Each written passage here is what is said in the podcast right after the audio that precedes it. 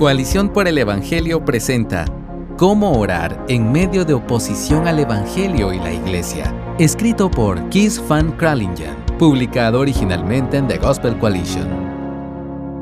Si las autoridades locales le dijeran a tu pastor que deje de predicar el Evangelio, ¿cómo respondería tu congregación? La pregunta no es hipotética para los cristianos de algunas regiones del mundo. En Afganistán, Corea del Norte, Somalia, Libia y Yemen, los creyentes se enfrentan a algunas de las persecuciones más extremas del mundo. En algunas zonas de China, India y Nigeria, los creyentes sufren acoso, amenazas y, a veces, violencia.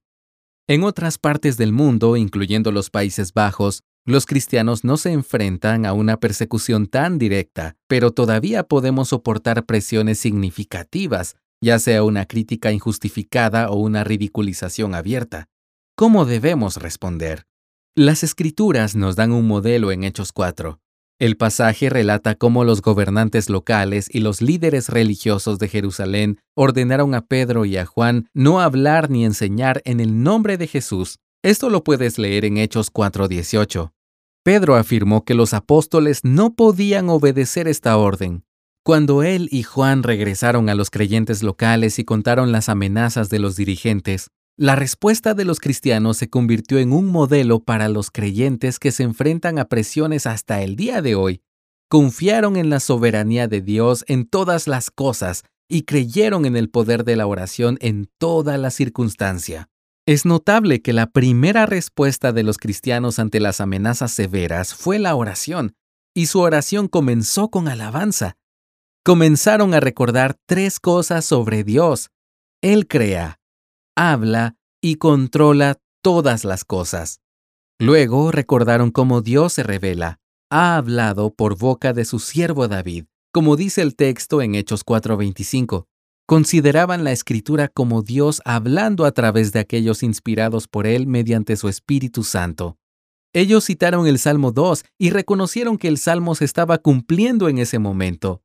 Pilato, Herodes, los romanos y el pueblo de Israel eran plenamente responsables de la crucifixión de Jesús. Pero en Hechos 4:28, su oración muestra que también reconocieron algo crucial sobre la forma en que Dios actúa.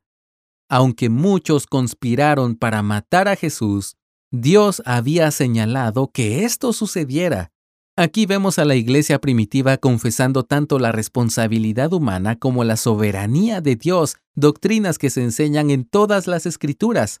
Por ejemplo, en pasajes como Génesis 50:20, Hechos 13:46 y el verso 48, y Primera de Tesalonicenses 4 del 1 al 5. Creer en la soberanía de Dios no nos hace pasivos, sino que alimenta nuestras oraciones nos da una esperanza real al dirigir nuestras peticiones al Dios que tiene todo el poder en el cielo y en la tierra y que llevará a cabo todos sus propósitos.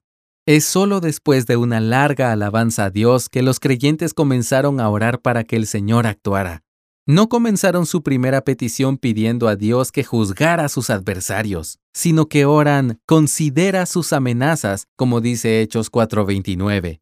No mucho antes, Juan y Jacobo se habían apresurado a pedir al Señor que enviara fuego del cielo sobre los que no querían recibir a Jesús, una petición que dio lugar a una severa reprimenda del Señor. En este pasaje de Hechos no le pidieron al Señor que quitara las amenazas, sino solo que las viera. Estas amenazas son asunto tuyo, Señor, pero nosotros debemos seguir con la tarea de predicar. Oraron así por la soberanía de Dios la amenaza es asunto de Dios, mientras que la predicación y la proclamación del Evangelio es tarea de ellos. Pidieron al Señor que les concediera audacia para proclamar el Evangelio, la palabra de Dios. También pidieron que Dios extendiera su mano para sanar y confirmar la palabra con señales y prodigios en el nombre de su santo siervo Jesús. El énfasis no está en la acción o el poder humano, sino en esperar que el Señor haga lo que le plazca. ¿Oramos así? ¿O tendemos a saltar a nuestras listas de peticiones a Dios? Empecemos por reconocer quién es Dios. Pongamos nuestras preocupaciones en sus manos y luego pidamos su gracia y ayuda para nuestras vidas y ministerios cristianos. ¿Cuál es el resultado de la oración de Hechos 4? Tres cosas suceden. El lugar donde se reunían fue sacudido. Dios confirma que es realmente el creador del cielo y la tierra. Fueron llenos del Espíritu Santo. Como resultado, hablaron la palabra de Dios con valentía, según Hechos 4:31. Dios incluso dio señales y prodigios para confirmar su predicación, como describe Hechos 5:12. Al final del libro de los Hechos, vemos al apóstol Pablo siguiendo la pauta establecida en Hechos 4. Incluso bajo arresto domiciliario, Pablo estaba predicando el reino de Dios y enseñando todo lo concerniente al Señor Jesucristo con toda libertad, sin estorbo. Esto lo puedes leer en Hechos 28:31. En la actualidad continuamos con esta tarea. La gran necesidad del mundo sigue siendo escuchar las buenas noticias de Jesucristo a través de la predicación del Evangelio. Más allá de las presiones o amenazas a las que nos enfrentemos, estos pasajes de hechos nos dan esperanza para nosotros, nuestros hijos y nuestras iglesias. Ya sea que estemos en los Países Bajos, Nigeria, Nueva York o Colombia, Recordemos que esta tarea solo puede lograrse con el poder del Espíritu Santo.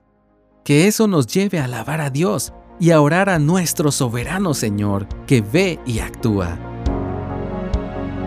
Gracias por escucharnos. Si deseas más recursos como este, visita coaliciónporelevangelio.org.